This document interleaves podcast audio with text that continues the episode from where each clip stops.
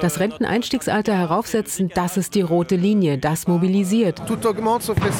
Alles wird teurer, Benzin zum Beispiel, aber Renten und Löhne steigen nicht. Wir kämpfen für die Zukunft unseres Landes, für unsere Kinder. Wir betreiben eine Politik der Wettbewerbsfähigkeit und diese Politik funktioniert. Wir haben die Arbeitslosenquote von 9,5 auf 7,3 Prozent gesenkt. Die Regierung hat die erste Schlacht schon verloren, die Menschen von der Notwendigkeit der Reform zu überzeugen. Keines ihrer Argumente zieht. News Junkies. Verstehen, was uns bewegt. Ein Podcast von RBB24 Inforadio. Über eine Million Menschen waren da gestern in Frankreich auf den Straßen, um gegen die Rentenreform der Regierung zu protestieren. Am Abend kam es auch zu Ausschreitungen in Paris und äh, zu Festnahmen. Dazu waren tagsüber zahlreiche Schulen geschlossen, viele Züge und Flüge sind ausgefallen, sogar die Stromproduktion wurde leicht gesenkt und Raffinerien wurden bestreikt. Woran sich die Menschen in Frankreich hauptsächlich stören, nach der Reform soll die Rente erst mit 64 beginnen statt mit 62 und die Menschen sollen ein Jahr länger als bisher in die Kassen einzahlen, nämlich 43 statt 42 Jahre. Sonst wird das System zu teuer, sagen Experten, denn die Menschen werden immer älter. Staatspräsident Emmanuel Macron hatte schon einmal eine Rentenreform versucht. 2019 war das. Die wurde wegen massiver Proteste damals und zuletzt wegen der Corona-Pandemie auf Eis gelegt. Dieses Mal muss sie gelingen, die Reform, wenn Macron seinen Ruf als Reformer nicht begraben will. Damit herzlich willkommen zu den News Junkies für heute am 20. Januar 23 mit mir, Christoph Schrag. In dieser Woche haben wir ja an jedem Tag ein anderes Land in den Blick genommen und uns die aktuellen Ereignisse und die Stimmung dort vor Ort von unseren Korrespondenten näher bringen lassen. Heute also liegt der Fokus auf Frankreich und der Frage, warum bringt dieses Thema Rente die Menschen so massiv auf die Straße, wo doch das französische System angeblich das großzügigste der Welt ist. Hey, Hey, Ah, hallo. äh, den, den Caroline Düller ist Journalistin aus dem Saarland. Sie hat in Frankreich studiert, ist zweimal mit dem deutsch-französischen Journalistenpreis ausgezeichnet worden. Seit Anfang des Jahres arbeitet sie als ARD-Korrespondentin in Paris und gestern hat sie dort die Proteste besucht. Alles gut? okay. Caroline in äh, Paris. Äh, gestern waren ja über eine Million Menschen auf der Straße gegen die Rentenreform von Emmanuel Macron. Äh, du warst ebenfalls da. Wie war denn die Stimmung vor Ort? Also ich war tatsächlich auf dem Place de la République, aber zwei Stunden bevor dieser Zug losgegangen ist und hatte noch den Eindruck, bevor es losging, dass es eigentlich gar nicht so viele Leute sind, weil da standen eben dann die Gewerkschaften mit ihren Ständen, haben den Leuten warmes Essen, warme Getränke gegeben, weil es eben doch auch ziemlich kalt war. Und ich hätte ehrlich gesagt nicht erwartet, dass es wirklich noch einen so massiven Zulauf gibt. Aber ähm, es zeigt eben, ja, wie, wie, wie emotional dieses Thema ist, wie wichtig das Thema ist. Und das hat man eben auch in den Gesprächen mit den Leuten gemerkt. Ja, was haben dir denn die Leute erzählt? Was regt sie denn so auf am Thema Rente? Also für die ist tatsächlich die Rente so ein Symbol, äh, wo sie jetzt sagen, okay, da, da kristallisiert sich eben so viel, dass sie nicht in Ordnung finden und über das sie sich schon so, so lange ärgern, dass sie eben jetzt offensichtlich bereit sind, äh, da auch massiv auf die Straße zu gehen. Das heißt, das Ganze ist eine Stellvertreter-Auseinandersetzung oder worum geht es den Menschen, mit denen du jetzt gesprochen hast? Mm, Ich würde nicht sagen, dass es eine Stellvertreter-Auseinandersetzung ist, aber es ist eben einfach ein Punkt, an dem jetzt äh, vieles zusammenläuft. Also man muss dazu wissen, das Rentensystem und das Sozialsystem, das ist in Frankreich was, auf das die Leute sehr, sehr stolz sind und äh, dass sie auch bereit sind, wirklich offensichtlich äh, zu verteidigen. Ich meine, natürlich ist das ein sehr generöses, ein sehr großzügiges System, wenn man es europaweit vergleicht. Also im Vergleich zu Deutschland weniger Beitragsjahre, früheres Eintrittsalter, Genau. ähm, äh, mehr Netto am Ende. Aber es ist eben der Ausdruck auch, ähm, finde ich, dafür, dass die Leute hier so einen grundsätzlich anderen Blick darauf haben, was Arbeit eigentlich bedeutet. ne? Also wir schütteln den Kopf, ja, wenn jemand sagt, ich will äh, nicht bis 64 arbeiten. Aber in Frankreich ist das einfach eine ganz andere Art, auf die Dinge zu blicken und eben zu sagen, wir wollen nicht unser ganzes äh, Leben der Arbeit äh, unterordnen. Aber was ich gestern in den Gesprächen beobachtet habe, ist, ich stelle eine Frage zur Rente und zum Rentensystem und dann kommst du ganz schnell auf dieses große Thema ähm, steigende Preise, hohe Mieten, teure Lebensmittel, der Unterschied zwischen arm und reich. Also es war tatsächlich in den Gesprächen mit den Leuten nicht mal unbedingt ähm, das Rentensystem oder die Rentenreform das zentrale Thema, sondern eben diese, diese ganze Wahrnehmung von sozialer Härte und von sozialer Ungerechtigkeit, die viele hier bewegt und die da mit reinspielt. Und jetzt schaffen es die Franzosen äh, gemeinsam anderthalb Millionen Leute auf die Straße zu bringen. Und dazu gab es ja noch weitere Ausmaße von dem Streik. Ne? Also die Strommengen wurden irgendwie reduziert, dann wurden Raffinerien bestreikt, Schulen, äh, der Flugverkehr, Zugverkehr. Das hat ja auch Auswirkungen auf die Menschen vor Ort. Ist, sind sich da wirklich alle so einig, dass das alle mittragen? Was ist dein Eindruck? Also ich hatte gestern früh, es ist hier ein äh, Fernsehsender, der wirklich äh, en continu, wie man in Frankreich sagt, äh, Infos ähm, sendet und äh, über den wir natürlich auch viele Informationen kriegen. BFM TV heißt der. Und die hatten schon relativ früh äh, Umfragen, die sie in Auftrag gegeben haben, wo sie eben die Leute gefragt haben, na ja, äh, wie seht ihr das denn, wenn jetzt das komplette Land lahmgelegt wurde? Und da war tatsächlich eine Mehrheit der Leute, die ähm, der Befragten, die gesagt haben, ich finde das in Ordnung. Also 44 Prozent, äh, glaube ich auch, die das nicht okay finden, wenn das komplette Land blockiert wird. Aber eben eine Mehrheit, die für diesen Zweck äh, da tatsächlich sagt, ich finde das okay. Was echt erstaunlich ist, also mein Eindruck ist, dass in Deutschland äh, das auf weniger Gegenliebe trifft, wenn so massiv gestreikt wird. Ähm, natürlich gibt's auch ähm, Menschen, die halt sagen, naja, es ist ja in Ordnung zu protestieren, aber es muss ja irgendwie nicht sein, dass dann hier äh, gleich immer gar nichts mehr geht. Mhm. Es gab auch Leute, die gesagt haben, zum Beispiel, die eine kleine Bäckerei in irgendeinem kleinen Ort hatten, die sagten, na, ich würde schon gerne mitstreiken, aber wenn ich jetzt meinen Laden heute zumache, dann kriegen die Leute halt irgendwie kein Brot und mhm. das ist auch nicht in Ordnung. Mhm. Also es ist da tatsächlich nicht irgendwie so, so eine Meinung, die durchgehend alle haben. Aber größtenteils ähm, hatte ich den Eindruck gestern schon eher Verständnis auch für dieses massive Ausmaß. Dieser große Zuspruch, den die Proteste erfahren und die Solidarität ist auch für die Streikenden auf der Straße bemerkenswert. Das Renteneinstiegsalter heraufsetzen, das ist die rote Linie, das mobilisiert. Und vor allem haben die Rentenkassen einen Überschuss. Es ist Geld in der Kasse. Deshalb finden wir die Reform nicht korrekt, nicht ehrlich und nicht konstruktiv.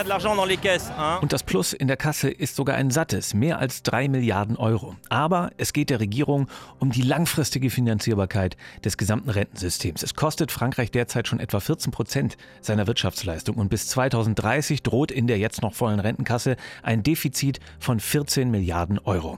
Und um das abzuwenden, soll eben das Renteneintrittsalter rauf und es sollen auch mehr Ältere im Beruf bleiben. Ende 2021 hat gerade mal ein Drittel der 60 bis 64-Jährigen in Frankreich noch gearbeitet. In Deutschland sind es fast zwei Drittel.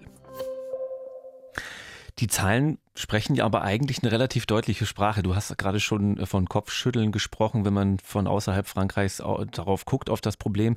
Da scheint es eigentlich unumgänglich zu sein, an dem Rentensystem was zu drehen. Und mein Eindruck ist auch von Umfragen, dass die Menschen in Frankreich auch glauben, dass man da was machen muss, dass es nicht so bleiben kann, wie es ist.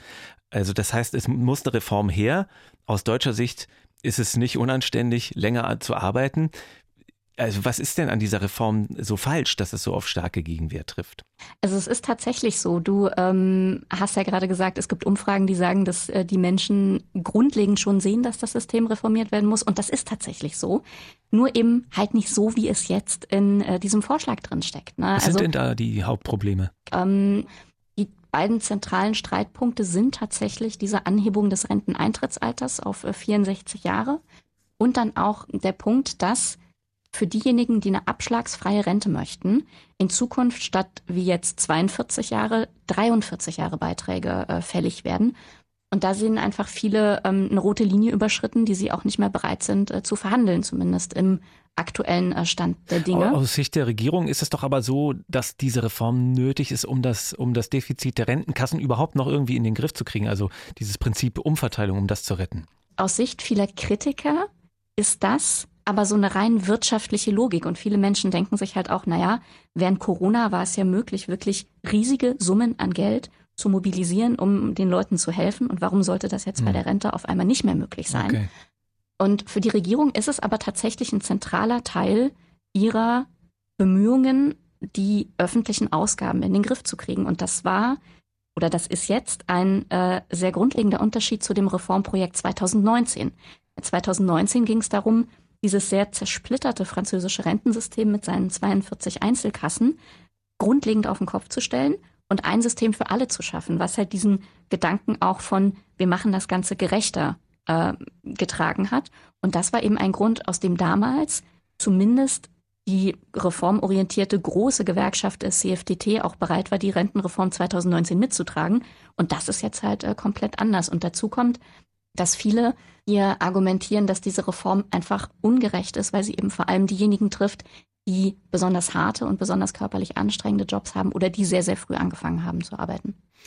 Es wirkt äh, fast ein bisschen trotzig, auf so ein niedriges Renteneintrittsalter zu bestehen. Wie argumentieren die Gegner das? Was gibt es denn da für alternative Vorschläge? Also ein Alternativvorschlag, der hier immer wieder ähm, erwähnt wird, und zwar sowohl von den Gewerkschaften als auch von Leuten, wenn man mit denen spricht, ist, dass die Arbeitgeberbeiträge schlicht und einfach hochgesetzt werden. Ne? Also, dass nicht die Leute länger arbeiten, um mehr Geld ins System zu kriegen, sondern dass die Beiträge, die von den Firmen äh, gezahlt werden, auch mit in die Rentenversicherung, dass die einfach steigen. Aber das ist eben ähm, genau der Punkt, äh, zu dem die Regierung sagt, das machen wir auf gar keinen Fall, weil das nämlich bedeuten würde, ist die Argumentation, dass Arbeit in Frankreich noch teurer wird, weil die Lohnnebenkosten steigen. Und das ist eben was, das die Regierung auf jeden Fall vermeiden will, weil das der Wettbewerbsfähigkeit Frankreichs schadet. Jetzt stehen sich da also zwei Seiten unversöhnlich gegenüber. Emmanuel Macron, der diese Rentenreform unbedingt durchsetzen will, und auf der anderen Seite Menschen, die sie auf gar keinen Fall haben wollen. Wie lang, wie lang wird das denn jetzt gehen? Was sind denn jetzt für Maßnahmen, Proteste äh, angekündigt, um das entweder durchzusetzen auf der einen Seite oder eben abzuwehren? Also die Gewerkschaften haben für den 31. Januar jetzt schon den nächsten großen Protesttag angekündigt.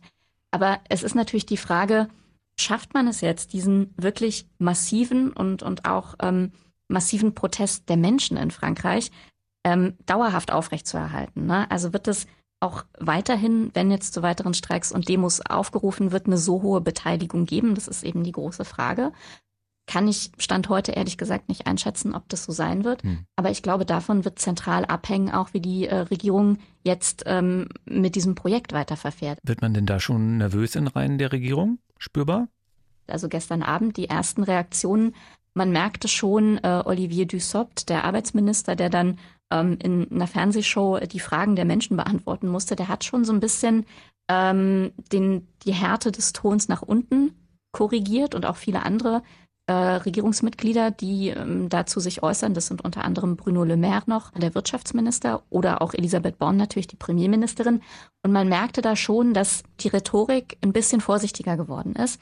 Aber noch ist die Regierung nicht bereit, dieses Projekt als Ganzes äh, tatsächlich fallen zu lassen. Es sieht nicht danach aus, als gäbe es viel Spielraum bei der Reform. Die Idee, dass die Lücke in den Rentenkassen von den Unternehmen durch höhere Beiträge ausgeglichen werden soll und nicht durch mehr Arbeitsjahre, davon jedenfalls will Arbeitsminister Olivier Dussopt nichts hören. Es komme nicht in Frage, wie es manche forderten, die Beitragssätze zu erhöhen. Das gefährde Arbeitsplätze. Wir betreiben eine Politik der Wettbewerbsfähigkeit und diese Politik funktioniert. Wir haben die Arbeitslosenquote von 9,5 auf 7,3 Prozent gesenkt. Präsident Macron ist zu seiner zweiten Amtszeit mit dem Versprechen angetreten, das Land unabhängiger zu machen, moderner und wettbewerbsfähiger. Und dazu gehöre eben auch, so Macron, mehr zu arbeiten. Seine Ziele heißen Vollbeschäftigung und Schuldenabbau. Der Politikwissenschaftler Pascal Perrineau ist überzeugt, für Macron hängt das politische Vermächtnis von der Rentenreform ab. Il faut qu'il marque er muss seiner zweiten Amtszeit einen Stempel aufdrücken. Er will wieder etwas von dem Image des Reformpräsidenten zurückgewinnen. Dafür benutzt er die Rentenreform. Sie soll seiner zweiten Amtszeit den reformerischen Schwung des Anfangs zurückgeben. Euh, Auf der anderen Seite sind sich die Protestierenden nach dem großen Erfolg der Streiks gestern ihrer Sache sicherer. In einer Talkshow am Abend klang ein Lokführer überzeugt, dass die Streiks noch größer werden. Wir müssen diesen Kampf gewinnen. Diese Kraftprobe mit der Regierung muss weitergehen. Wir werden den Streik euh, ausweiten. Caroline, wenn sich die Fronten da so verhärtet gegenüberstehen, also die Regierung sich nicht bewegt und es zu weiteren Streiks und Protesten kommt, inwieweit hat denn die Opposition, äh, allen voran natürlich auch die politische Rechte, die Möglichkeit daraus, Kapital zu schlagen aus der Situation? Also es befürchten tatsächlich viele dass, äh, ich sag mal, aus dem Projekt Rentenreform und dem Protest dagegen die politische Rechte Kapital schlagen könnte. Also das hatte auch Laurent Berger, der Generalsekretär der Gewerkschaft des CFDT der Regierung vorgeworfen, dass sie mit dieser Reform eben die Wähler in die Arme des Rassemblement National treiben würde. Der Rassemblement selbst versucht das jetzt natürlich zu nutzen. Also das hat man ähm, nach der Vorstellung dieses Projekts schon sehr deutlich gemerkt, um sich eben als ja in Anführungsstrichen Anwalt der kleinen Leute zu präsentieren.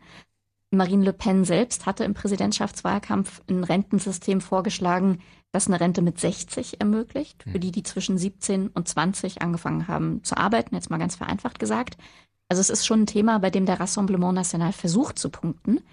Aber bei den Demos gestern war die Partei nicht dabei. Die plant jetzt dieses Projekt im Parlament zu blockieren. Aber es ist jetzt nicht so, dass äh, die extreme Rechte ähm, den Diskurs über die Rentenreform hier gerade in der Hand hat. Nach den äh, ganzen Krisen, die Frankreich ja auch betrafen, also Corona-Krise, äh, der Krieg in der Ukraine und nach den Wahlen auch im vergangenen Jahr, bei der ja die rechtsextreme Marine Le Pen über 40 Prozent geholt hat, wie gespalten ist das Land gesellschaftlich denn? Hm, das ist natürlich eine, eine sehr, sehr schwierige Frage, weil man immer sich überlegen muss, okay, woran mache ich das jetzt fest? Aber mhm. vielleicht mal eine schöne Beobachtung gestern äh, von der Demo. Also ich habe mit einer älteren Dame gesprochen und mit zwei jungen Männern und die haben beide gesagt, wir sind nicht hier für uns, sondern wir sind hier, also die ältere Dame für ihre Kinder und für ihre Enkel. Und die beiden Jungs haben gesagt, wir sind jung, wir haben einen guten Job, uns betrifft das eigentlich nicht oder uns muss das keine Sorgen machen, aber wir sind hier für unsere Eltern, die eine ordentliche Rente haben sollen. Und das hat mich schon sehr, sehr beeindruckt, weil offensichtlich dieses Projekt Rentenreform auch die Kapazität hat, wirklich ja eine Solidarität äh, unter den Leuten, zumindest bei einigen äh, wieder rauszubringen. Trotzdem ist es generell schon so, glaube ich, dass sich in Frankreich viele Leute einfach abgehängt fühlen. Und ich glaube, diese Spaltung, wenn man sich halt anguckt, wo extreme Parteien, also vor allem der Rassemblement National, gewählt wurden bei den letzten Präsidentschafts- und auch Parlamentswahlen und wo andere Parteien, dann sieht man eben, dass der Rassemblement National zum Beispiel in Ostfrankreich, ähm, im Nordosten sehr, sehr stark vertreten ist. Und das sind eben alles alte äh, Industriegegenden, in denen so ein wirtschaftlicher Verfall und ähm, einfach die Verschlechterung der wirtschaftlichen Lage sehr, sehr spürbar ist. Und da ist offensichtlich irgendwie der Punkt, an dem extreme Parteien sehr punkten können. Und ich glaube, das ist halt auch ein ganz, eine ganz große Herausforderung für dieses Land, dass man einfach diese Spaltung zwischen den Zentren oder dem einen großen Zentrum Paris und der Peripherie irgendwo in den Griff kriegt. Und wie gesagt, also diese, diese Solidarität, das Gefühl davon, dass sie nötig ist, ist offensichtlich da. Aber gerade in den Wählerstimmen und in der Verteilung geografisch merkt man eben doch, dass es offensichtlich ja zwei Frankreichs gibt. Caroline Diller war das ARD-Korrespondentin aus Paris mit Hintergründen zum großen Reizthema Rente in Frankreich. Für den 31. Januar sind weitere Proteste angekündigt. Der Zeitpunkt ist nicht zufällig gewählt. Anfang Februar kommt der Gesetzentwurf erstmals zur Debatte ins Parlament.